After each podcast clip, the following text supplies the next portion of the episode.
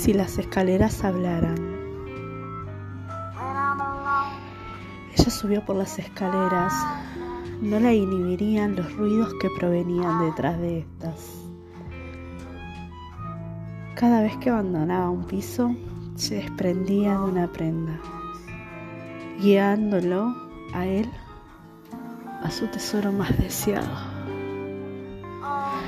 Primer piso, unas sandalias rojas que lo enloquecían cada vez que ella entraba a su oficina.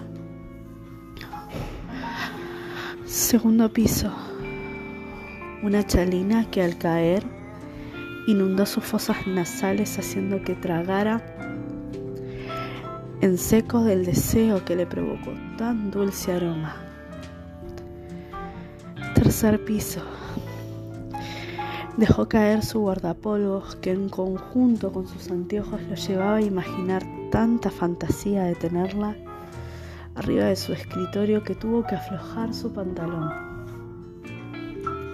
Cuarto escalón, su camisa rosa. Lo dejó ciego del fuego interno que despertaba a imaginarla sin ella. Quinto escalón. Deseó ser las manos que se desprendían de la pollera larga que no le permitían ir más allá que de su creación irreal. Sin mediar con la razón la alcanzó, no pudo dejarla llegar hasta el final. La tomó de su cintura, la trajo hacia él. No podía respirar. Entre jadeos, introdujo su lengua ardiente, entrelazándola con la de ella. Su sabor era miel. La, aroma, la mezcla de aroma vainilla y el sabor dulce de sus labios terminó por enloquecerlo. Decidió apoyarla contra la pared Corrió sus cabellos mientras sus manos la apretaban contra él. Lamió con fervor, lamió con fervor ese cuello, el cuello de ella arrancándole un gemido involuntario.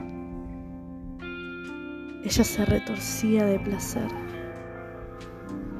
Él saboreó, disfrutó, acarició y sintió su piel arder. Arrancó con sus dientes el sostén de ella y sus pupilas ardían famélicas de placer. Ella se dejó comer, entregada al quemar de sus labios, arqueando su cuerpo pidiendo más y más. Él mordisqueó la punta de sus pezones y su aliento calmaba el pequeño dolor de placer. Él la tomó con fuerza en sus pechos y al tacto de sus manos con ellos sentía cómo se endurecían para él. Y lo invitaban a meterlo en su boca, pasarle con suavidad esa lengua ardiente, intercalando el ritmo, aumentando su velocidad y apretándolos con firmeza. Ella se dejó llevar, gimió una y otra vez pidiendo que se aventure, mientras sentía la humedad en su centro de deseo. Le molestaba. Era un mar de cataratas. Necesitó meter sus dedos entre la única prenda que la cubría y gimió más fuerte que necesitó ser callada por él le pidió. No podía más. Lo deseaba, quería sentirlo dentro de su ser, quería morir de placer en ese instante. Él se aventuró aún más y fue bajando por su abdomen, provocando que su piel se erizaba en ese instante. Bajó sin piedad por su vientre y mordió su humedad, cegándola. Ella le dio paso sin limitar a su lengua ardiente. La quemaba, le nublaba la razón. El tiempo se detuvo él sin compasión la devoró.